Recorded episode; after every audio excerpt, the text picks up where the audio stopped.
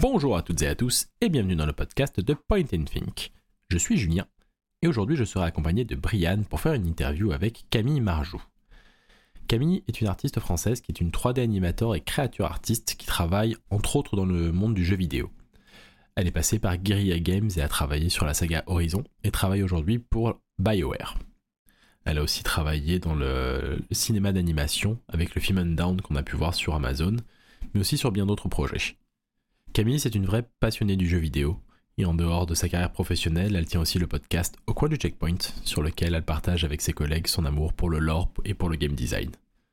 Avec Brian, on avait de nombreuses questions à lui poser, bah, aussi bien sur euh, sa manière de se former un petit peu en autodidacte, sur l'industrie du jeu vidéo, sur ce que c'est que son métier de créature animator, et bien d'autres choses. Donc sans plus attendre, on se retrouve après cet extrait musical pour l'interview.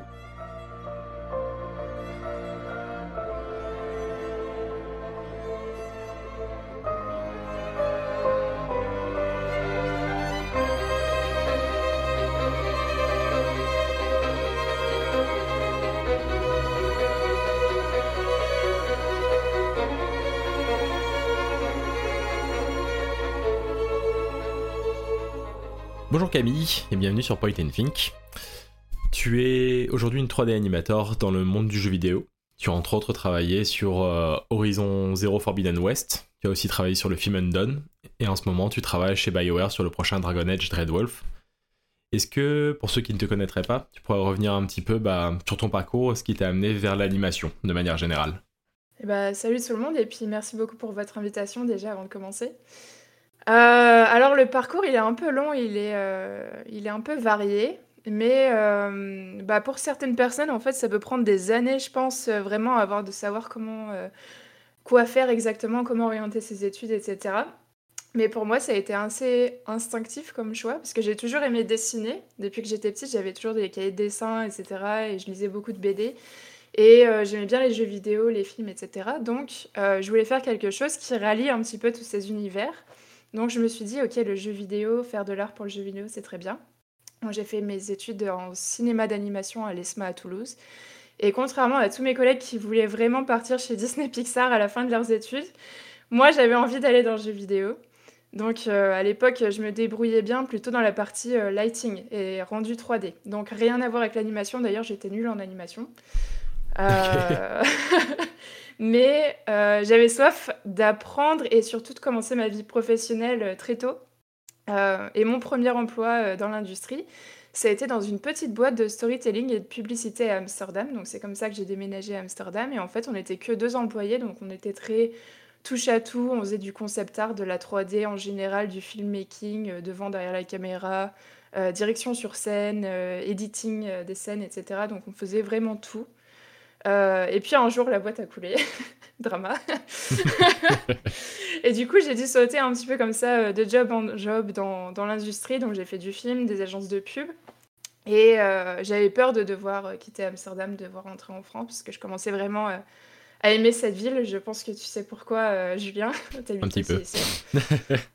Donc voilà, je me suis rapidement sentie chez moi ici. Ok, je me suis dit, il faut que je trouve quelque chose dans le jeu vidéo à Amsterdam. Et euh, bref, à un moment, euh, je travaillais dans une petite boîte de films où je devais faire euh, des allers-retours entre Amsterdam et Bruxelles. Bref, j'ai vu passer une annonce de recherche d'animateur ou d'animatrice 3D pour une boîte de jeux vidéo en VR. Et je me suis dit, allez, je tente, même si je suis pas très douée en animation, je tente quand même de rentrer le pas dans l'industrie. Et puis, ils m'ont recruté. Euh, sauf que comme je t'avais dit, je m'y connaissais pas vraiment en animation ni en production de jeux vidéo. Donc euh, j'ai dû beaucoup apprendre sur le tas. Quand je rentrais chez moi, je bouffais des tutos euh, YouTube et des bouquins sur l'Unreal Engine, etc. et puis quand j'ai commencé à animer progressivement, à m'améliorer, je me suis rendu compte qu'en fait j'adorais ça. Donc j'avais envie d'avoir du talent dans ce domaine en particulier. Donc moins généraliste et plus vers l'animation. Et en fait, quand tu, quand tu animes, tu rentres vraiment dans une zone psychique, euh, créative, où tu peux rester concentré pendant des heures. Euh, ça fait vraiment du bien, c'est très addictif. Donc pour moi, c'était vraiment euh, cette raison-là qui a fait que je voulais devenir animatrice. C'est un petit peu comme quand tu dessines ou que tu joues de la musique, tu sais, tu perds du, le sens du temps, c'est méditatif. Ça fait du bien à l'esprit. Donc voilà, après, j'ai concentré toutes mes économies au cours des années suivantes vers des achats de classes d'animation en ligne, avec des mentors de l'industrie du jeu vidéo spécifiquement. Et comme ça, je pouvais peaufiner mes skills et, et, je pouvais poursuivre une carrière en animation une meilleure carrière en tout cas. Et comme j'expliquais euh, avant, ça a, été, euh, ça a été un peu un tournant dans ma vie euh, parce que j'étais très touche à tout et généraliste. Donc je crois que c'était en, 2016 ou 2017. Non, en 2016, je travaillais sur la série Undone. et pendant le jour, je travaillais et en fait, le soir, je faisais des cours d'anime. Et un de mes mentors, c'était Richard Howd, peut-être tu connais, qui est le lead créature. Il était à l'époque le lead créature animateur à Guerilla. Et on avait bien cliqué. À la fin du workshop, il m'a dit euh, il y a une place dans ma team qui se libère et si tu veux, euh, tu peux venir. je dis bah oui, évidemment, tu vois, j'avais toujours voulu euh, travailler chez eux parce que Guerilla, c'est la boîte triple A aux Pays-Bas. Ah, c'est la boîte des Pays-Bas, c'est ça C'est la boîte des Pays-Bas, ouais. Donc voilà, j'ai dit oui, et puis voilà, c'est comme ça qu'aujourd'hui, je suis venue à me spécialiser autant en animation, donc de généraliste, filmmaker à animatrice, à animation spécifiquement des créatures. Et qui sait, dans trois ans, on ne sait pas. Bah ça, ça t'a fait une belle porte d'entrée au final vers le jeu vidéo. Bah, au final, ça a fait un petit peu l'entonnoir pour le coup avec la première boîte, avec le côté touche à tout. Je pense que ça t'a donné aussi l'opportunité d'expérimenter à droite à gauche, quoi. Exactement. Aucun regret d'avoir touché à tout. Au contraire, c'est bien d'avoir euh, d'avoir euh, appris plein de choses, plein de skills. Il y, a un truc qui m'a qui m'a un peu interpellé dans ce que tu as dit, c'est que tu as un peu, on, va dire, un parcours autodidacte, tu as, as appris pas mal de choses de ton côté. Euh, tu as parlé de ces formations que tu as prises de ton côté auprès de mentors du jeu vidéo. S'il y a des personnes qui nous écoutent qui ont envie de suivre le même parcours que toi, par exemple, ou qui aimeraient un jour pouvoir travailler dans le, dans le domaine de l'animation, c'est des, des, des formations qu'on peut trouver facilement en ligne, où il faut déjà un peu, on va dire, euh, connaître des gens qui permettent ensuite d'avoir des portes euh, ouvertes? Alors tu peux déjà, moi ce que j'ai fait c'est iAnimate. c'est un niveau très basique, certains workshops, et il y a des niveaux plus avancés. Donc moi j'avais fait spécifiquement iAnimate jeux vidéo, il y a des workshops de jeux vidéo, mais il faut savoir utiliser euh, Maya. Le Maya, c'est euh, Maya 3D, c'est le logiciel de 3D qu'on utilise euh, généralement dans l'industrie. toutes les boîtes de AAA utilisent Maya. donc, il faut quand même avoir des bases de Maya. Tu vas pas pouvoir juste faire iAnimate sans connaître Maya. Ouais, puis, c'est, puis même c'est un outil majeur, même dans le jeu vidéo, enfin dans les l'image, l'image, comment s'appelle, numérique même. Je sais que dans les VFX, c'est pas mal utilisé aussi. Tu vas voir ça ou Nuke, généralement, selon tu, si t'es en Europe, aux États-Unis. Ouais. Bah, Nuke, c'est, euh, complémentaire, c'est pour de la, du compositing, et Maya, c'est vraiment juste de la 3D brute, c'est le logiciel euh, hardcore qui fait un peu tout, quoi. Mais euh, Nuke, c'est plus compositing, genre tu prends la 3D, tu prends un film en arrière-plan, et tu veux slapper les deux ensemble pour les, pour les rendre complémentaires, on va dire. Mais du coup, euh, ouais, maintenant, l'animation, c'est un domaine qui touche un peu à tout. Je veux dire, t'en as dans les VFX, euh, soit dans les films et même dans le jeu vidéo. Toi, personnellement, comment est-ce que tu choisis euh, les projets sur lesquels tu vas travailler? C'est juste une question d'opportunité ou t'as, on, va dire, le, aussi un peu le luxe de choisir, toi, ce qui, te, ce qui te botte le plus? Ouais. Bah maintenant plus, ouais. C'est vrai qu'à l'époque, je pense que je pouvais pas trop me le permettre parce que je sautais de boîte en boîte et donc de projet en projet et t'apprenais de nouvelles techniques sur le tas euh, selon la boîte. Euh, par exemple, Undone, c'était Blender, donc je connaissais pas du tout Blender. Et chaque projet est complètement différent, mais maintenant j'ai réussi à me spécialiser, donc euh, je peux choisir un peu plus mes projets et bosser pour des équipes que j'ai envie de soutenir, donc c'est cool. Par exemple, pour BioWare, j'ai toujours rêvé, c'était mon rêve de gosse, d'aller là-bas. Et vrai. depuis que j'ai joué à Mass Effect, bah ouais, et du coup, euh, je pouvais. Enfin, c'est cool de pouvoir apporter son soutien spécifiquement aux licences que t'aimes, quoi. Ah, c'est clair. Et pour revenir un petit peu bah, sur la série Undone avant de basculer un petit peu sur le jeu vidéo, la série, elle est produite par Amazon et elle a été, euh, elle était très visible parce qu'elle avait vraiment une approche intéressante entre le mélange de 2D et 3D qu'ils avaient ça ressemblait un petit peu à Scanner Darkly qu'on a vu il y a, il y a un moment une des adaptations de Caddy qui, qui, était encore un autre genre d'animation. On est un peu sur ce même genre d'expérimentation. Tu l'as tu l'as vu la série euh, du coup? Ouais bien sûr pour le coup. C'est pour, pour, ça que j'avais vu sur ton CV que t'avais bossé dessus ça moi ça a tilté. Non j'avais beaucoup aimé puis euh, il y a une vraie approche artistique pour le coup dans ce qu'ils avaient voulu faire. En plus de l'histoire qui était bien qui racontait vraiment un super truc. Là-dessus, de ce qu'on peut voir, tu as été euh, sur le character design pour le coup. Donc, il n'y a pas spécialement de créature dans Undone. comment est-ce que tu peux nous parler un petit peu de ce poste-là? Du coup, est-ce que ce que tu as fait sur la série? Alors Undone, c'était un projet très particulier. On bossait sous une salle de cinéma pour le contexte. On était dans les studios au lab 111 à Amsterdam, je sais pas je sais pas si tu y allais. c'est un petit studio de cinéma et euh, à l'arrière, il y a justement des salles, enfin des studios où les, euh, les artistes 3D et 2D travaillent. Donc euh, juste à l'entrée derrière. donc l'ambiance était vraiment chouette, elle était unique, et on était très entre artistes entre nous. Et en fait, le projet il était très complexe quand même parce que on avait d'un côté des artistes peintres, principalement jeunes pour la plupart, et ils étaient très talentueux. Ils avaient un style traditionnel euh, il bossait sur la peinture à l'huile dans le style euh, de Isco Hulsing, qui était le art director du coup, qui fait aussi de la peinture à l'huile et qui fait des, euh, des courts-métrages 2D. Et il venait de toute l'Europe entière et il travaillait sur des toiles énormes en peinture à l'huile et faisait tous les arrière-plans de, de, la série télé. Quoi. On avait le film director du coup Isco qui faisait des va-et-vient entre Hollywood et Amsterdam pour nous rapporter les footages des acteurs et des actrices qui filmaient au studio. Et ensuite, on avait les artistes 2D qui rotoscopaient euh, les jeux d'acteurs frame par frame. Donc en fait, la rotoscopie, c'est quand quelqu'un dessine par-dessus un film, image par image. Donc euh, après ces dessins euh, des personnages animés, ils allaient par-dessus les peintures à l'huile, dont je te parlais avant. Et enfin, on avait les artistes 3D, dont moi par exemple, qui, par exemple, des fois, ils avaient besoin pour des plans de rajouter des personnages à l'arrière-plan pour les rendre un peu plus vivants, de faire des effets spéciaux comme des murs qui s'écroulent.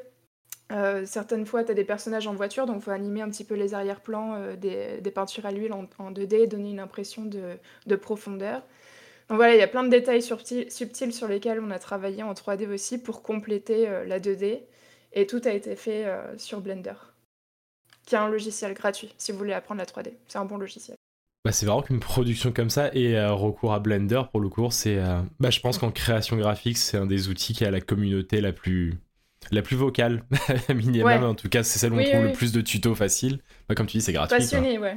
Mais euh, en, parlant de Blender, on a vu le, c'est un, gamin de 16 ans là qui a fait un, petit court métrage sur la street food assez impressionnant il y a 2-3 jours. Ah, c'est ça, qui a utilisé quelques assets, mais 80% du truc a été fait seul. Ah, c'est intéressant de voir ça et du coup d'utiliser un logiciel aussi moderne et open source mais en même temps avec des artistes traditionnels, c'était c'était quasiment du matte painting au final qu'ils faisaient pour faire les euh, pour faire le fond.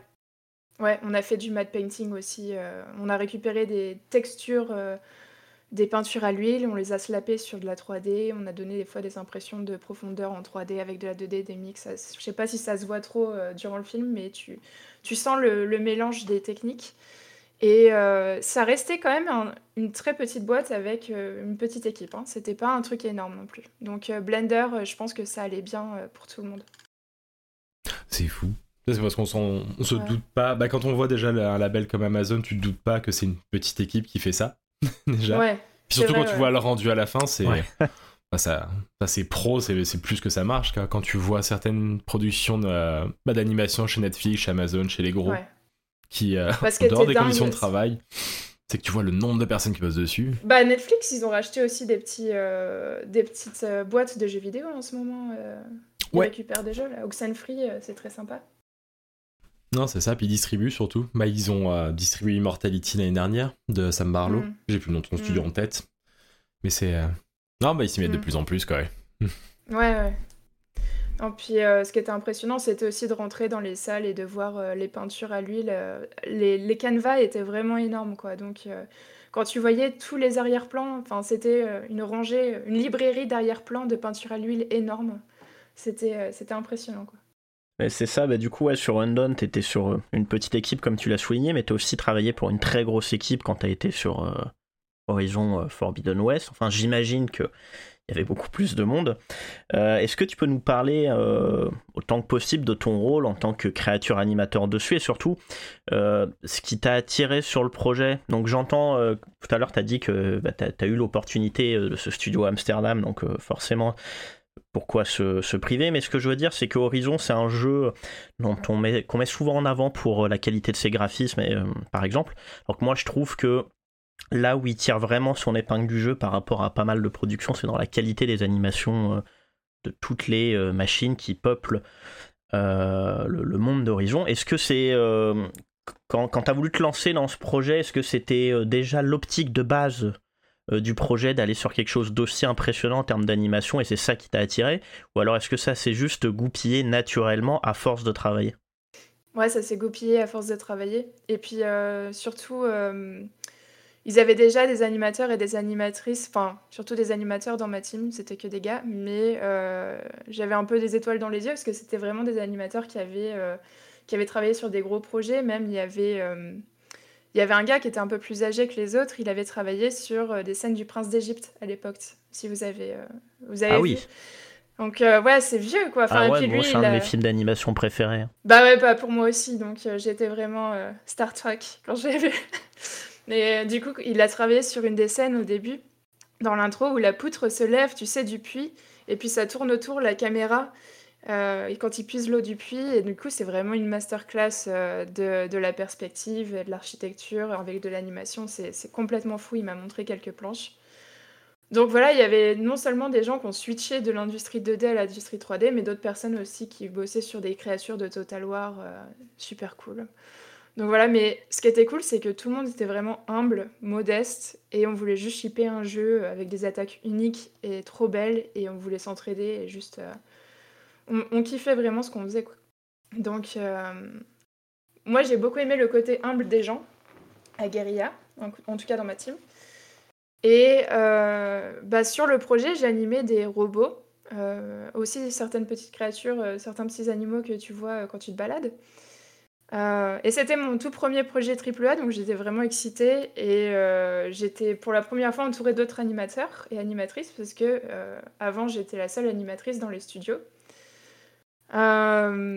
et puis à l'échelle de la production, c'était complètement différent, parce que les projets qu'on faisait avant, c'était 6 à 9 mois environ de longueur. Et puis là, c'était un projet qui s'étalait sur des années, quoi. Donc complètement différent pour moi. Et comment ça s'est passé du coup le switch où tu as bah, c'était suite à une masterclass sur. Euh, bah, pendant que tu bossais sur Undone, tu nous as mentionné que tu as rencontré du coup la personne de Guerilla suite à une masterclass. Comment ça s'est passé, toi, le switch de passer du character design, du coup, donc vraiment de personnage de euh, humanoïde, à la, euh, du coup, à la partie créature, à la partie créature, à la partie animale? Est-ce que c'est quelque chose qu'on t'a proposé dès que t'es arrivé? Ou est-ce que t'as le choix, dans une certaine mesure, dans la partie animation, de pouvoir aller vers les créatures? Comment ça s'est passé? Alors, il y avait, au moment où je suis rentrée, il y avait un rôle qui était ouvert pour euh, les humains et un rôle qui était ouvert pour les créatures. C'est deux équipes différentes à Guerilla. Euh, là, par exemple, à BioWare, euh, je crois que c'est un peu plus mélangé, mais j'ai quand même voulu rester du côté créature. mais ouais, de manière générale, si tu apprends l'animation, tu peux faire à peu près tout. Si tu sais comment articuler les choses, si tu sais comment un corps fonctionne. Tu peux faire des créatures autant que tu peux faire des humains. Sauf que les humains, c'est principalement, euh, en tout cas dans le jeu vidéo en général, dans les AAA, tu fais beaucoup de mocap et de cleaner des mocap, alors que les créatures, euh, la plupart du temps, c'est toi qui crées à partir de rien. Un personnage statique, c'est toi qui crée l'animation et la motion. Donc, euh, ouais, pour moi, les créatures, c'était un peu plus évident dans le sens où c'était plus créatif que de la mocap. C'est toujours créatif la mocap, mais euh, c'est beaucoup plus technique et moi j'aime bien vraiment juste euh, créer un truc à partir de, de ce que j'imagine quoi. Ouais, mais c'est intéressant, mais euh, du coup, est-ce que tu, comme ça, tu pourrais nous dire en tout cas les principales sources d'inspiration pour les, les, animations des, des, créatures sur lesquelles, sur lesquelles tu as travaillé? Alors je recommande vivement un talk de la GDC de justement de Richard Howd qui avait fait, je sais plus à quelle époque, peut-être en 2011 ou 2012, euh, non, c'était plus tard. Euh, un talk de la GDC, mais il est gratuit sur, euh, sur YouTube, où il explique vraiment les bases des créatures, comment il a approché Horizon 1. pour moi, ça a été tout pareil. Du coup, j'ai vraiment suivi ses pas, je me suis adaptée à sa méthode de travail. notre rôle en tant qu'animateur ou animatrice, c'est de donner la vie à un personnage complètement inerte au début. Donc en fait, t'imagines un pantin inerte, mais avec des points d'articulation un peu partout. Et toi, tu l'animes dans l'échelle du temps et de l'espace, tu l'articules euh, articulation par articulation. On appelle ça poser une clé en fait quand tu, quand tu décides que à cette frame là du temps, le personnage il va être posé dans cette euh, position et à cette frame là, le personnage il va être posé dans une autre position puis après le, le software il interpole en fait euh, les deux clés. Donc c'est un peu comme ça que ça marche plus ou moins. mais après, le truc, c'est que c'est difficile, pas trop difficile de poser des clés, mais il faut savoir les poser au bon endroit, au bon moment et avoir des mouvements crédibles et réalistes, etc. Parce que tu peux rapidement tomber dans l'uncanny valley si tu sais pas comment faire ça.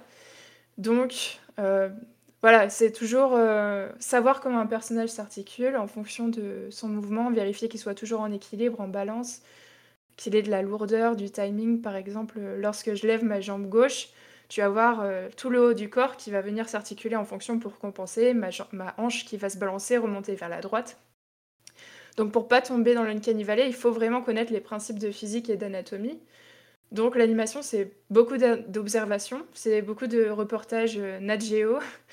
Avant de bosser sur un éléphant, par exemple, bah, on regarde des reportages à l'appel sur les éléphants, euh, comment, euh, comment ils se comportent, quelles sont leurs caractéristiques. et puis un félin, ça se déplace pas comme un cheval ou un cerf parce qu'ils ont des anatomies complètement différentes aussi. Donc chaque squelette a sa structure. Plus ou moins, tu as des groupes de structures de squelettes. Euh, et, en fait, euh, les positions des épaules et des clavicules de chaque créature, ça permet des déplacements complètement uniques. Donc nous, les créateurs, dans nos jeux, on se tient un peu à la frontière du fantastique parce qu'on a des créatures qui ne sont pas exactement des animaux.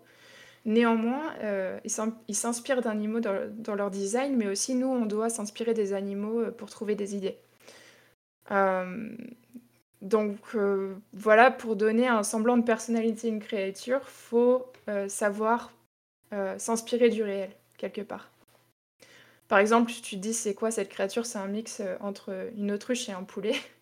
Et bah tu regardes des tonnes de vidéos d'autruches, tu vois, de poulets en colère, et tu réutilises leurs petites mimiques pour faire, des... pour faire tes bestioles. c'est un peu comme ça, voilà, qu'on travaille.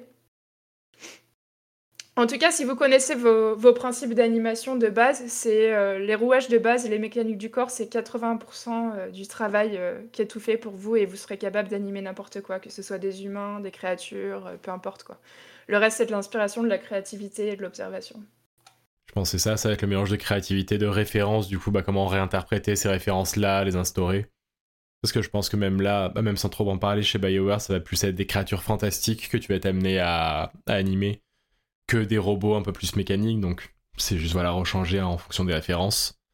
Ouais, mais peu importe, les créatures, c'est toujours, elles sont toujours inspirées de quelque chose. Il n'y a rien de, de, nouveau. Il y a toujours quelque chose. Tu peux dire, je sais pas, lui, ça ressemble à un poulpe. Allez, je vais regarder des vidéos de poulpe et tu vois comment ça bouge, tu vois. Ouais, mais c'est intéressant ce que soulève Julien, parce que c'est vrai que dans Horizon, t'es dans un monde euh, mécanique, alors que pour BioWare, là, j'imagine que t'es dans quelque chose d'un peu plus euh, organiques au niveau des, créatures que tu animes. Est-ce que toi, en tant qu'animateur, il y a quand même, euh, même si dans l'absolu ça va rester des formes animales, est-ce qu'il y a le fait de travailler sur une créature mécanique ou organique, ça change ton rapport au travail d'animation ou, pas du tout? Tu peux quand même, euh, c'est, enfin, c'est toujours le principe d'animation que tu utilises, c'est toujours, tu veux que la créature soit en balance que, que le, les mécaniques du corps soient respectées. Puis après, après c'est que du fluff en fait. Tu rends la créature un peu plus lourde, un peu plus lente, un peu plus euh, mécanique quelque part quand tu poses tes clés. Donc c'est que du fluff, mais euh, sinon c'est euh, t'as toujours les mécaniques de base qui sont là. Et tu mentionnais du coup que tu, bah, tu faisais partie d'une équipe où là étais, tu n'étais plus la seule animatrice dans, la boîte, mais vous étiez plusieurs. Du coup avec des responsables, toi t'étais plus sur la partie créature, il y avait une partie humain. Comment ça se passait du coup la, bah, les relations avec les autres départements chez Guerilla et, même chez Undone pour le coup quand vous étiez plusieurs corps de métier comme ça? En général, toi comment ça se passe du coup les rapports avec les autres, euh, les autres équipes?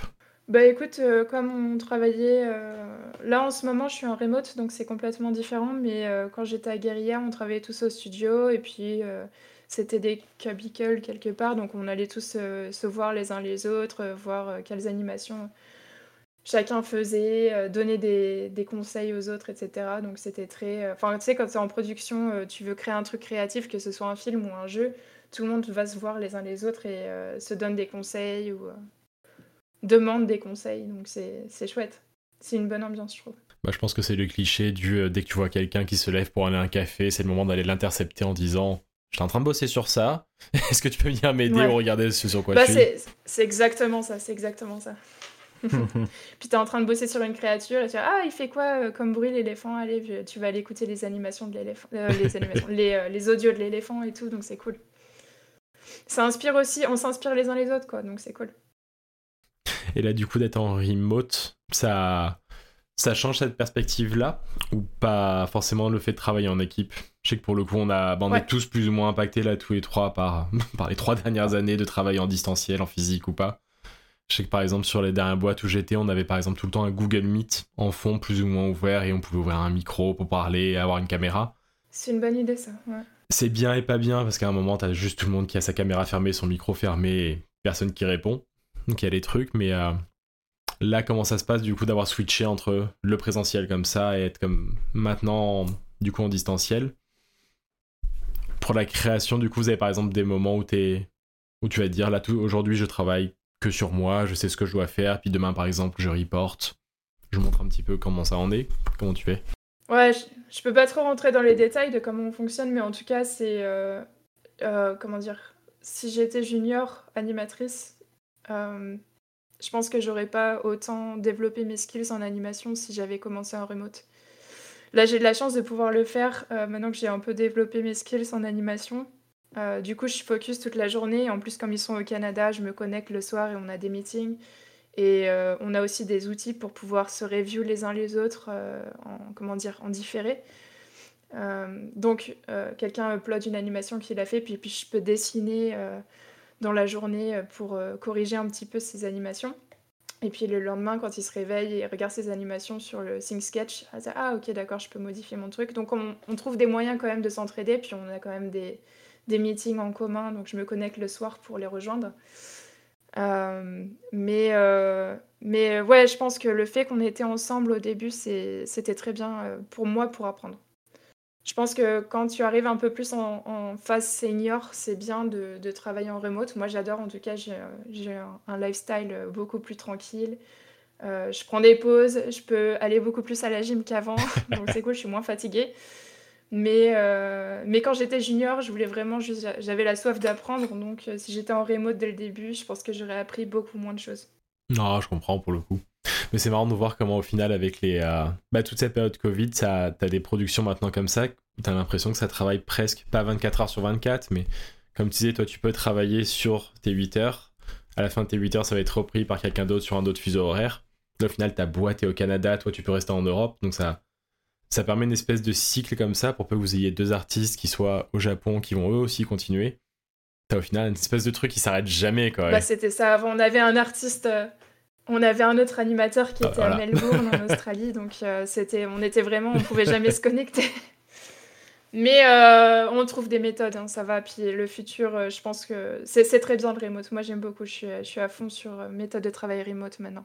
J'ai envie de faire ça. Bah, c'est que ça permet, je pense pour tout, pour le coup, ne serait-ce que d'enlever les une heure de trajet, les minima une heure de trajet pour aller à la, non, comment s'appelle, pour aller à l'entreprise.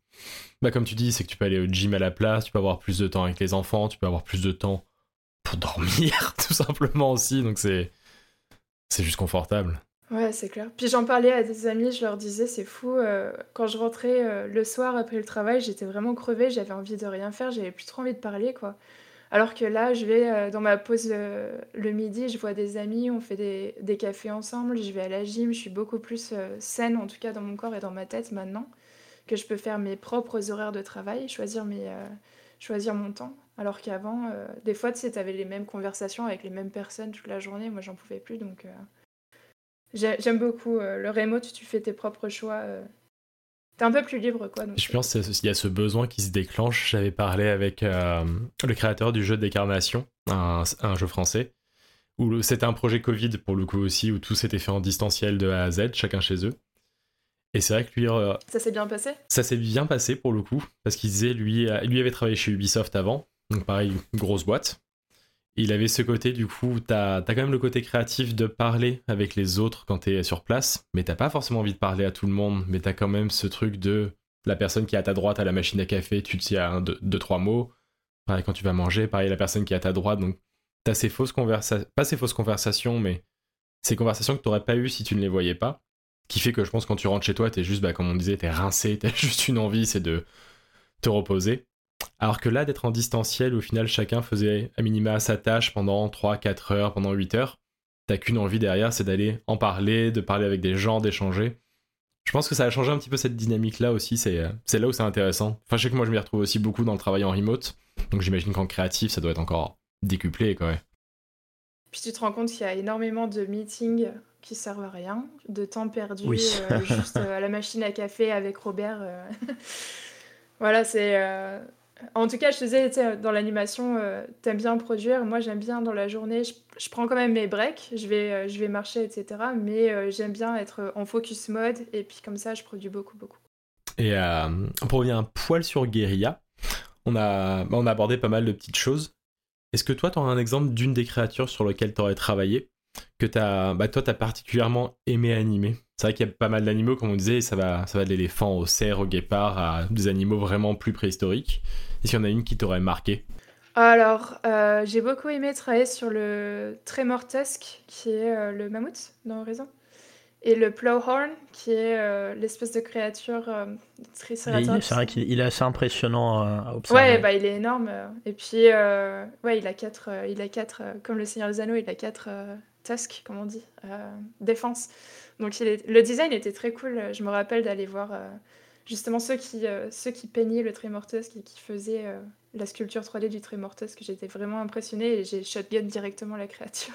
Parce que j'adore les éléphants aussi.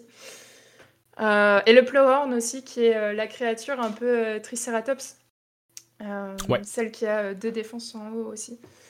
Donc j'aime bien les bébêtes un peu lourdes, qui, qui font du poids. Et, et pour le DLC, j'ai bossé sur la grenouille. Je me rappelle plus de son nom. La Bill, Bill Gut. Je sais pas si tu as fait le DLC. J'ai des noms euh, en caméra, en silence. Mais euh, voilà, la, grosse grenouille, euh, c'était marrant aussi à animer. Qu'est-ce qui, qu'est-ce qui génère ton intérêt pour les, pour les bébêtes un peu plus lourdes, comme tu, comme tu l'as souligné? Eh ben, je sais pas, j'aime bien, j'aime bien justement faire cet effet quand tu, fais, quand tu poses un... Comment expliquer visuellement Non visuellement pour l'audio guide quand tu poses un pied d'une créature sur le sol, j'aime bien justement faire l'articulation et la balance euh, des hanches et, euh, et du chest, de la poitrine qui, contrebalance. Et j'aime bien donner des effets de style, c'est un petit peu de lourdeur. C'est vraiment euh, la partie de l'animation qui me détend, qui me rend très zen. Donc plus c'est lourd, plus tu as une contrebalance qui se fait au niveau des hanches et de la poitrine. Et moi j'adore ça.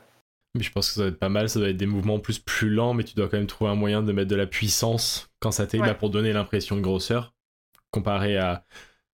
Du coup, la grenouille a dû être intéressante à animer comme t'es vraiment sur le spectre opposé. Puis, euh, bah en fait, la grenouille, elle était quand même très, euh, très grosse au final, en fonction des humains, de la taille des humains. Et puis pour la grenouille, j'avais fait toute la partie locomotion, donc comment elle se déplace, etc. Donc ça, c'était euh, c'était chouette à faire aussi. Du coup, c'est vrai qu'en ce moment, on voit que la technologie, elle évolue très rapidement, que ce soit dans l'industrie des films, du jeu vidéo. Euh, comment ça influence ton travail en tant que créateur animateur, que ce soit sur le projet d'Horizon ou même sur euh, les projets sur lesquels tu es, euh, en train de travailler? Est-ce que tu, je dirais, pour imager, est-ce que des fois tu as un peu l'impression de courir après les progrès technologiques ou, ou pas spécialement? C'est pas forcément une pression au quotidien? Bah, Pour moi, ça va parce que je suis très techie. Je pense qu'il faut pas avoir peur du changement quand tu rentres dans ce genre d'industrie. Euh, je bosse principalement avec le software qui s'appelle Maya dont je vous avais parlé, donc Autodesk. Mais par exemple sur Undone, j'étais sur euh, Blender. Euh, et puis comme je te disais avant, j'ai bossé avec un gars qui faisait que de la 2D il y a 30 ans sur le Prince d'Égypte et maintenant il a dû s'adapter à l'arrivée de la 3D parce que la 2D c'est très très dur de trouver un travail en 2D encore maintenant. Donc, si vous voulez continuer dans l'animation, il a dû faire le switch. Et euh, c'est intéressant d'avoir aussi son, parcours. Et il n'a pas eu peur. Euh, donc voilà, quand j'ai sauté du film au jeu vidéo aussi, c'est complètement une différente euh, méthode d'approche d'un projet. Tu embrayes sur Decima pour Guerilla, Unity, Unreal Engine, etc. Faut, faut apprendre sur le tas en fait, voir ce que t'aimes, choisis tes outils si tu es freelance, tu peux vraiment avoir tes outils à toi. Si tu vas dans un projet, il bah, faut t'adapter au projet. Donc voilà les petites, euh, les petites habitudes qui se prennent vite. Et ben, euh, faut pas être phobique de la tech. Puis euh, bah, ça correspond bien à la question qu'on avait après. C'est que là, mais ça tu mentionnes au final, avec Guerilla, ils avaient des outils propres à eux, bah, comme Decima. Chez pas forcément. Et sur tes projets perso, je pense, bah voilà, on est sur du Maya, du Blender ou même autre chose. Si jamais on a des auditeurs qui seraient euh, amenés à vouloir travailler sur de la 2D, sur de la 3D, dans, je vais dire l'animation de manière générale, pour englober vraiment tout ce qui est image numérique, est-ce que tu aurais des conseils pour le coup un petit peu là-dedans? On parlait tout à l'heure par exemple des masterclass et du, euh, du site dont tu parlais, iAnimate. Est-ce qu'il y a des, par exemple des plateformes ou des vidéos, des, des petits trucs faciles à mettre en place, tu penses que tu pourrais conseiller? Alors, euh, si vous voulez apprendre l'animation, déjà prenez euh, un software euh, comme Maya. Ça, ça, vous prendre des années à vraiment masteriser Maya. une école d'animation, si vous pouvez vous le permettre, ça, ça, aide beaucoup déjà pour avoir ses bases. Après, il faut se spécialiser. Moi, j'avais fait des cours du soir, du coup, j'avais, j'avais économisé pour ça. mais c'est pas trop enfin c'est pas trop dur d'apprendre la tech. Le plus dur c'est d'avoir un bon euh, je pense euh, comportement au travail euh, rester humble. C'est vraiment un truc que j'ai apprécié à Guérilla. Je pense prenez votre temps parce que je pense qu'il y a beaucoup de jeunes qui veulent aller très très vite avoir des chemins et des pistes différentes c'est pas un problème. Ça peut être frustrant quand on suit quand vous vous fixez un objectif au début mais c'est pas grave si vous faites du film au début ou de la pub, etc. Vous allez apprendre aussi euh, de ces expériences-là. Euh, restez pas en mode nerd euh, cloîtré sur votre ordinateur. Il faut qu'un animateur, en fait, il faut vraiment qu'il bouge. Il faut savoir comment les choses bougent. Et si vous savez pas vous donner un coup de poing, on en parlait, j'ai fait de la boxe hier. si vous n'avez pas donné un coup de poing, comment un coup de poing marche, que ce soit du karaté, de la boxe, etc., vous pouvez pas faire un bon, un bon coup de poing en animation. Donc il faut savoir comment votre corps il bouge allez à la salle de boxe, allez prenez des cours de danse, euh, mettez votre corps en mouvement. Et euh, voilà, commencez pas à bosser sur un projet ambitieux. Par exemple, sur Unity, il y a plein de petits tutoriels. Sur Unreal, allez voir des tutoriels YouTube. Essayez de faire un truc de base, genre un ping-pong. Puis après, essayez de faire, euh, je sais pas, un, side-scroller, tu sais, un petit runner avec le. Comment ça s'appelle? Les runners où la, la, caméra avance et ton personnage doit juste sauter d'obstacle en obstacle ce genre de choses. Puis au fur et à mesure, vous faites des projets un peu plus compliqués. Euh, allez voir pour l'animation des portfolios d'animateurs et animatrices un peu plus seniors dont vous allez, euh, dont vous euh, voulez le parcours un petit peu. Par exemple, je sais pas, vous voulez bosser à, Blizzard, allez voir des animations de Blizzard.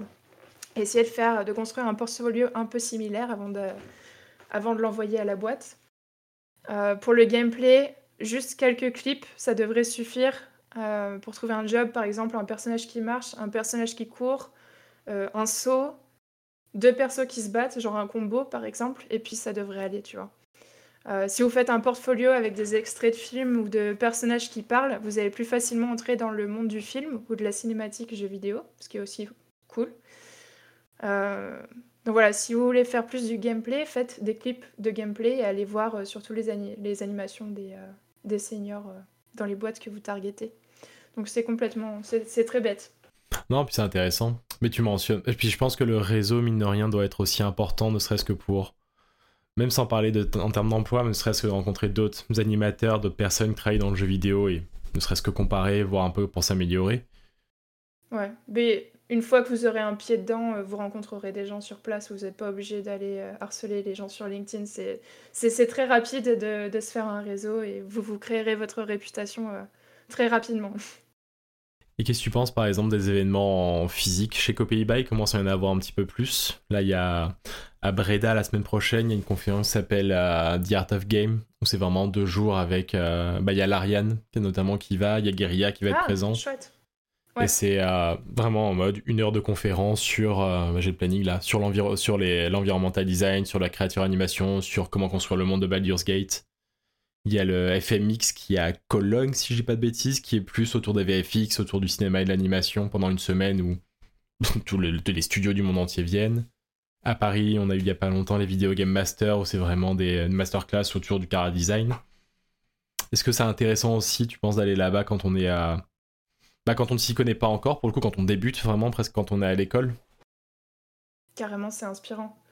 C'est inspirant et puis euh, c'est très bien pour, euh, pour faire des contacts, pour networker. Même avec des gens d'autres écoles, pas nécessairement des, noms de l'industrie, mais euh, juste d'autres gens qui font comme vous. Et ouais, bah, c'est bien, au contraire, il faut, il faut bouger, ouais. Et bah, comme on disait, ma... comme tu disais, tu as pu t'expatrier aux Pays-Bas et du coup à Amsterdam avec ton, bah, ton tout premier emploi. Tu mentionnais que tu voulais pas en partir. Je peux comprendre. J'y suis aussi pour le coup, donc je comprends un petit peu les raisons. Et euh, toi, qu'est-ce qui a motivé ton départ à la base? C'était euh, une volonté pour toi de vivre à l'étranger, d'être expat? Ouais, c'est exactement Ou c'était plus. Euh, en fait, quand j'avais 20 ans, j'ai décroché un stage de quelques mois à Berlin, dans une petite boîte où j'ai rencontré des Mexicains, des Lituaniennes, des Belges, des Allemands, etc. Donc j'ai été confrontée à des cultures différentes. Et je me suis dit, waouh, j'ai pas envie de. Enfin, quand je suis rentrée en France, j'ai eu un peu c'est bien la France, mais j'ai été tellement excitée pendant trois mois de, rencontrer tellement de personnes différentes qui m'ont ouvert des, perspectives complètement différentes. Je regardais des photos de, leur voyage au Japon et tout. J'étais vraiment avec des grosses étoiles dans les yeux. Parce que j'avais pas beaucoup voyagé quand j'étais plus jeune. Donc euh, voilà, à partir de ce moment-là, j'ai voulu euh, m'expatrier. Et euh, quand j'ai commencé à envoyer mes CV, je les ai envoyés directement partout dans le monde au hasard. Et puis ma première boîte, c'était Amsterdam. Et puis quand je suis arrivée à Amsterdam, je pensais pas du tout rester parce que c'était, enfin, c'est une capitale très riche, très culturelle, mais euh, très petite et j'avais vraiment des grosses envies de grandeur. mais je suis tombée amoureuse de cette ville, du lifestyle et, et j'ai noué des amitiés très très fortes. Donc je me suis sentie très vite chez moi. Mais maintenant la France, elle me manque un peu. Bah, la France manque toujours, mais c'est vrai qu'il y a un peu une fièvre de, de l'expatriation, c'est-à-dire que tu vas rencontrer des cultures différentes, mais même quand tu vas rencontrer euh, des personnes qui ont la même culture que toi, parce qu'il y a pas mal de Français qui s'expatrient un peu partout, c'est toujours des personnes avec des parcours de vie très, euh, très surprenants des fois, et c'est des gens que tu n'aurais peut-être jamais rencontrés euh, si tu avais eu un... Je parle pour moi en tout cas, si j'avais eu un parcours de vie normal, donc c'est vrai que, que c'est, c'est toujours très enrichissant en fait. T'habites où toi, Brian? Moi je suis en Irlande. D'accord, ok. Donc euh, sur ma petite île, euh, il y a... Tu t'es aussi expatrié euh Bah ça fait six ans que je suis expatrié. bah je suis arrivé en Irlande en même temps que Julien, mais lui après il a décidé de retourner sur le sur le continent. le côté insulaire, ça va deux secondes, ouais, pour moi. C'est comme, c'est comme nous à Amsterdam. Bah, surtout insulaire avec. Ouais, j'allais dire, c'est comme nous à Amsterdam, vous avez plus ou moins la même, la même météo, quoi. Ah, c'est ça. Peut-être pire en Irlande, peut-être pire. Imagine un, automne permanent. Ah, disons qu'en Irlande, il fait, oh, il fait pas si gris que ça, il fait pas tout le temps gris, mais disons que tu peux avoir les quatre saisons en une journée assez régulièrement. Mais, euh, mais euh, je sais pas pour vous, mais avec le Covid, quand je suis rentrée en France, j'ai eu un effet bizarre de. Euh, il y a les petits trucs qui me manquent, quoi. Genre quand j'allais à la boulangerie, l'architecture. Ouais, moi j'étais allé en France en octobre 2019 avec ma fille. Après, il y a eu le Covid, donc euh, pour les voyages, c'était trop contraignant et j'ai suis retourné en, en 2022. Et euh, c'est vrai que j'ai eu un gros coup de nostalgie, que ce soit par rapport aux gens, au fait de retrouver des, euh, des, lieux que je connaissais mais qui avaient changé. donc c'était très particulier. J'ai ce côté un poil ville fantôme, moi, quand j'y retourne pour le coup. T'as le côté où je pense que quand tu t'expatries, t'as T'as les, les, frontières dans ta tête qui explosent pour le coup. Vraiment, quand tu sors, bah, la France, c'est pas un grand pays. Encore, on est en Irlande et aux Pays-Bas, donc c'est pas des grands pays non plus, mais tu rencontres tellement de cultures que là, du coup, vraiment, le... bah, vraiment, c'est ça, les frontières explosent. Quoi. Tu, tu bosses avec des gens qui sont à Melbourne, au Canada, on peut rencontrer des gens qui sont au Brésil, au Japon. Mais euh, pendant, le COVID, pendant le Covid, et Amsterdam, ils ont fermé les frontières. Et psychologiquement, c'était bizarre, je trouvais.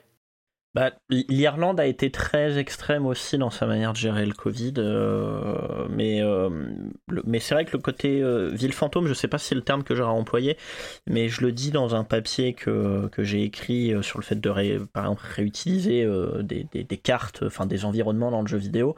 Ça, ça peut être intéressant parce que ça crée un, une appropriation à l'environnement avec le, les années qui passent, etc. Et euh, c'est vrai que quand je suis retourné à Clermont-Ferrand, c'était la même ville avec quelques petits changements, euh, moins de visages familiers. Et ça faisait un peu comme se sentir euh, étranger chez soi en fait. Donc c'était très, c'était, c'était vraiment bizarre comme sentiment. Bah alors j'ai, j'ai ce sentiment quand je rentre à Tours. À la base, je suis de Tours. Donc quand je rentre à Tours, j'ai ce sentiment un petit peu de ville fantôme aussi. De, je, je, me reconnais avec personne. Enfin, je ouais. j'arrive pas à me, à me projeter. À, oh, j'aurais pu faire ma vie ici. Par contre, quand j'explore la France, quand je vais en mode road trip, c'est merveilleux pour moi. Je me rends compte que euh, je m'étais pas émerveillée euh, des paysages français avant, que je prenais tout pour acquis. Et euh, par exemple, je, suis allée récemment au nord de Montpellier, je suis retournée vers la région de Toulouse où j'ai fait mes études, etc. Toute cette partie-là en road trip, c'était incroyable. Et je le vois avec des yeux différents maintenant. Donc, bah, je pense que c'est ça, moi, le côté ville fantôme. Je pense que ça, j'aurais dû préciser, c'est un peu ça, c'est le côté ville fantôme, d'où on vient, pour le coup. Parce qu'on aura toujours, je pense, tous ces euh, amis, connaissances qui sont toujours là-bas. Comme tu dis, là, pour le coup, peut-être que la vie aurait pu être comme ça ou quoi, c'est bon, c'est un truc, moi, personnellement, qui me met pas à l'aise, en tout cas. Ouais, je comprends. Mais ça, la voilà. Et euh, du coup, euh, quelque chose qu'on se demandait pour se resserrer un peu sur le, sur le, c'est-à-dire le jeu vidéo et la création, tu as surtout, enfin à ma connaissance, tu as surtout travaillé sur des, euh, on va dire des AA, voire des triple A pour le moment. Euh, déjà, comment, ça se passe de travailler avec des gros studios comme ça? Est-ce qu'il y a beaucoup de communication ou est-ce que les départements vont rester un peu chacun de votre côté euh, Et après, on voit, et après, c'est le chef d'orchestre qui assemble un peu le tout.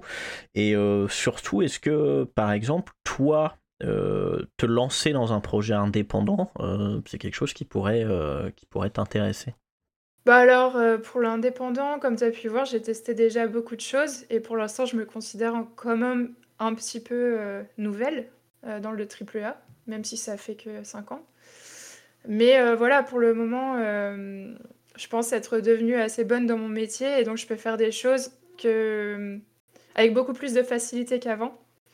Donc pour la première fois, je peux enfin me poser et vraiment prendre soin de moi au lieu d'être constamment obnubilée par ma carrière et mes progrès. Donc je pense que c'est très important, très important aussi. Euh, de, voilà, enfin là ça fait 10 ans que, je grind pour aller dans le jeu vidéo et faire du triple A et devenir bonne en animation. Là j'ai juste envie de me poser et de focus sur euh, méditation, euh, sport et mes amis, enfin pour la première année de ma vie. Donc euh, voilà, un peu, moins, un peu moins carrière, un peu plus perso. Mais euh, l'aventure euh, indépendante, ça reste bel et bien dans un coin de ma tête pour plus tard. Mon studio, un jour, j'aimerais bien.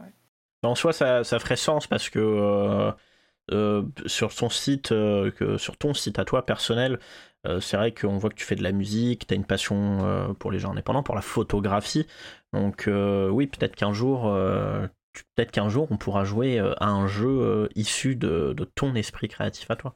Ah, c'est ça, en fait on, on bosse sur euh, les rêves des autres et puis quand on est un petit peu comme nous, des créateurs comme ça qui aiment créer des trucs, c'est bien de bosser sur ses rêves aussi quoi, un jour. Bah ouais, complètement. Et mais du coup, ah, tu fais quand même des activités aussi en parallèle de tout ce que tu fais dans le, pas dans le jeu vidéo là maintenant pour BioWare. Moi, entre autres, c'est comme ça que je t'avais découvert avec euh, bah, le podcast que tu animes et que tu as créé au coin du checkpoint. Où là, c'est vraiment, bah, toi et tes camarades, vous êtes vous explorez soit le lore d'un jeu et vraiment des concepts de game design aussi à chaque fois par rapport à des jeux.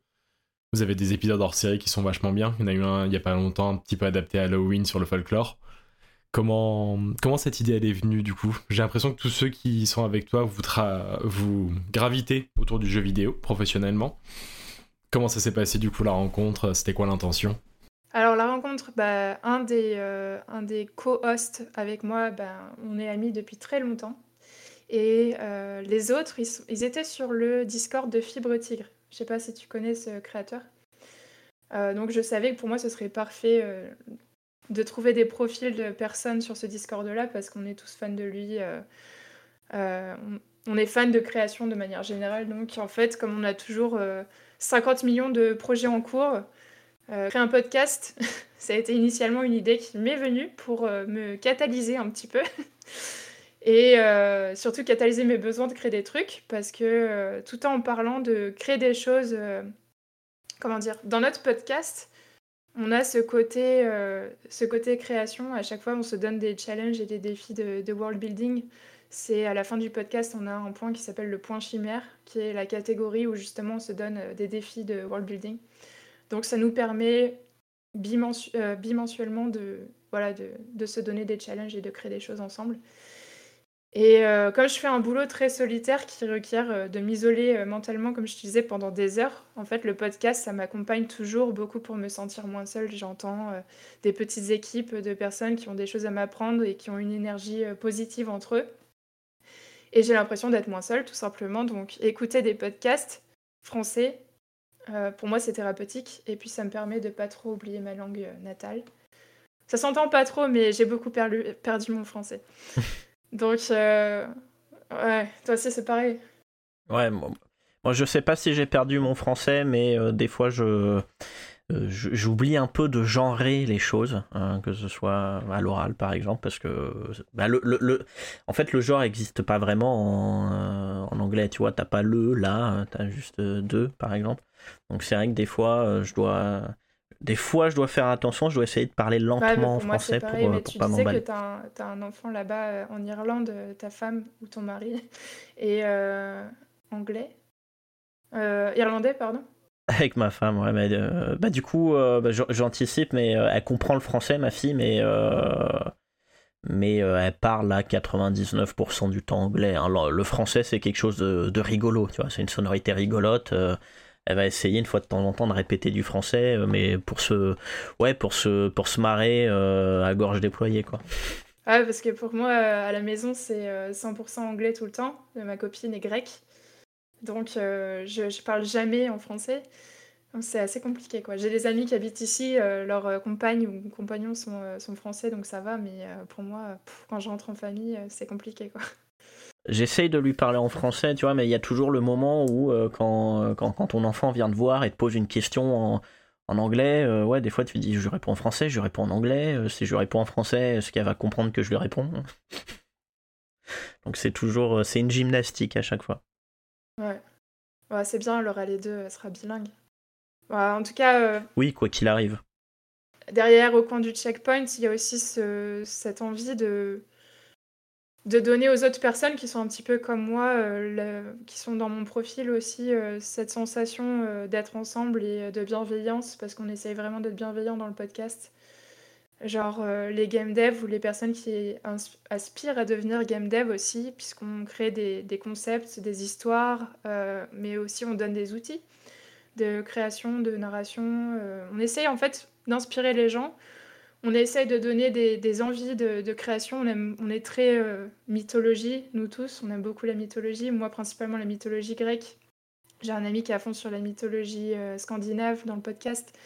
Donc euh, voilà, on imagine des univers, on parle de mythologie. On essaye juste de donner un peu de l'inspiration pour que les gens créent leurs propres indés un jour ou des scénarios de jeux de rôle par exemple. Mais le but c'est surtout voilà d'apporter des outils réels en game design et en écriture et de vous donner une sensation de confort et de cosiness. On a un petit peu cette euh, ASMR de feu de camp en arrière, en arrière-plan parce qu'on a envie voilà, de, de, se dire on est autour du feu tous, on est cosy, on est dans nos, dans nos couettes avec nos mugs et euh, on va parler. c'est sérieux, un petit peu, on apporte des outils, mais c'est aussi juste on kiffe. Bah, vous avez bien cette balance de... Euh, bah c'est ça, c'est on sent que vous êtes potes entre vous parce que bah, ça, ça blague pendant tout le podcast. Mais en même temps, c'est je, je bosse pas sur le jeu vidéo dans la vraie vie, on va dire, mais même pour un curieux, c'est super compréhensible. Tous les thèmes que vous abordez, toutes les notions théoriques que vous abordez de game design. Et comme tu dis, ça, ça marche aussi bien pour du jeu de rôle, du jeu de plateau, du jeu vidéo. Donc c'est juste en sort avec. En tout cas, moi, j'en sors à chaque fois avec. Euh, j'ai appris des trucs sur le jeu. Je pense à celui sur Red Dead Redemption, par exemple, où bah, t'avais eu toute une chronique sur les personnages historiques, mais féminins, ou les personnages historiques masculins présents dans le jeu, c'est. On en a bouffé partout, donc t'apprends ça, derrière vous allez avoir des notions de game design à apporter, c'est... Vous êtes sur une niche mais qui est... Vous le faites super bien, pour le coup c'est vraiment super intéressant à écouter. Ah, c'est trop cool. Merci beaucoup. Et puis en plus, ce genre d'exercice, ça peut parfois donner des gros bursts d'idées euh, sur des concepts super intéressants. Euh, par exemple, il y avait un épisode qu'on avait fait à Noël, le Noël dernier, qui était un no chroniqueur avait eu l'idée de créer un jeu de tirage de, carreau, de tarot, pardon, et euh, en fait, ce tirage, ça vous fait des plans de repas de Noël. et en fait, l'idée, elle était trop cool. Et du coup, on l'a codé en une après, mais après, juste pour le kiff. Et tu vois, des fois, tu, tu, crées des petits trucs en fonction des idées que tu entends euh, dans le podcast, quoi. Ça donne envie. Donc voilà, allez écouter le podcast euh, au coin du checkpoint. On est une petite équipe un peu niche, on n'a pas beaucoup d'auditeurs, donc venez supporter. On mettra le lien de toute façon dans la description. en vrai, oui, il faut, faut écouter. C'est un podcast assez pédagogique et puis qui, euh, oui, qui change un peu de, de, ce qui se fait d'habitude. C'est pas, c'est pas du débat d'actu ou de review de jeux vidéo ou quoi que ce soit. Donc non, non, moi c'est vraiment, c'est vraiment un podcast que, que, que je recommande. Puis euh, en termes de débat d'actu, pour nous, c'est un petit peu. Enfin, pour les gens qui travaillent dans le jeu vidéo, c'est un peu malaisant. Enfin, pas malaisant, comment dire Oui, oui, oui je me doute, ouais. Euh, non, c'est pas malaisant. C'est juste que c'est, ça me ferait mal au cœur, en fait, de critiquer euh, les jeux de mes collègues qui ont travaillé dur pour faire un truc. A pour faire un truc décent. On a quand même nos avis sur certains jeux. Ça nous empêche pas, mais on n'a pas envie de, les bâcher, tu vois. On, on essaie vraiment de rester bienveillant de prendre ce qu'il y a à prendre dans les, dans les, dans les jeux. C'est pas le but de faire des reviews, c'est juste de. Voilà, des fois, il y a des thèmes qui ressortent et on essaie d'analyser ces thèmes et de vous en parler, quoi. Je pense que c'est un peu la même notion qu'on a avec le, bah, le format, le point de vue qu'on fait en podcast, où c'est. Je pense que de toute façon, il y a tellement de jeux qui sortent que si en plus on devait s'attaquer à des jeux qu'on n'aime pas pour en parler et dire pourquoi on les aime pas, je trouve ça plus sympa de prendre le temps d'analyser des jeux qu'on aime bien, d'en sortir des trucs qui ont essayer de sortir des trucs qui n'ont pas été dit ailleurs, justement, pour partager ça. Je pense, bah, je reviens à celui de Red Dead parce que c'est un des derniers qu'on a enregistré, mais je pense qu'une personne qui est intéressée pourrait écouter votre podcast, le nôtre, pourrait aller écouter Fin du Game. Au final, il y en a pour peut-être 6 heures d'écoute, mais avec que des trucs différents à chaque fois. Plutôt que d'aller écouter 6 heures de quelqu'un qui taille un jeu. C'est pas ce que je cherche, moi, en tout cas. Oui, voilà. C'est vrai que je sais pas comment ça s'est goupillé pour vous, de, de par exemple, d'aborder Red Dead avec les, les, figures féminines historiques, mais nous, de notre côté, pendant la, la phase de pré-production, il y a eu la grosse question du bon, euh, tout le monde a parlé de Red Dead. Euh, limite, le, travail le plus dur, ça a été euh, comment est-ce qu'on peut trouver des choses intéressantes et originales à dire? Ah ouais. Non, nous, ça vient un peu. je sais pas, ça vient de manière fluide. Peut-être qu'au bout d'un moment, on n'aura plus rien à dire. Là, l'épisode qu'on va sortir, euh, on enregistre dimanche, il va être un peu what the fuck, j'avoue, il euh, n'y a pas trop de. ouais, je sais pas, on se fait plaisir, on, se donne pas trop de règles. Des fois, on a envie de faire un truc euh, juste pour le kiff. Par exemple, il y avait un épisode hors série sur les feux de camp. On a juste parlé feux de camp pendant une heure et demie. Donc voilà, des fois on a des envies comme ça, allez, on se lance. Non, c'est génial. Bah, bah, comme on disait, on mettra le lien en description. Et je pense qu'on va, bon, on va conclure doucement cette interview. Merci beaucoup. Camille, ça nous a permis bah, d'aborder bah, vraiment plein de choses et euh, j'espère en tout cas qu'il y a des auditeurs qui sont intéressés par l'animation, le travail sur les créatures, le cara design. Vous aurez appris plein de choses puis du, euh, bah, du concret pour le coup de ce que c'est vraiment en termes de formation, en termes de quotidien et en termes de, de ce qu'on peut faire à côté. Donc euh, on espère que l'épisode vous aura plu. Camille a donné pas mal de petites clés hein. Ouais, puis on essaiera de mettre au maximum pour le coup les, euh, bah, la conférence dont tu parlais au euh, GND, on va essayer de la mettre aussi en, description. Donc on va essayer de rassembler un petit peu tout ça. GDC, oui. Moi, GND, c'est autre chose. Et euh, n'hésitez pas, si jamais vous commencez en animation et vous voulez des petits conseils, vous pouvez m'écrire, m'envoyer votre vidéo, il n'y a pas de souci. Oh bah c'est parfait, ce sera appréciable. Top, bah merci beaucoup du coup. On espère que l'épisode vous aura plu. Merci à vous. Et on se dit à bientôt. Au revoir tout le monde. Au revoir tout le monde. Ciao. Bye.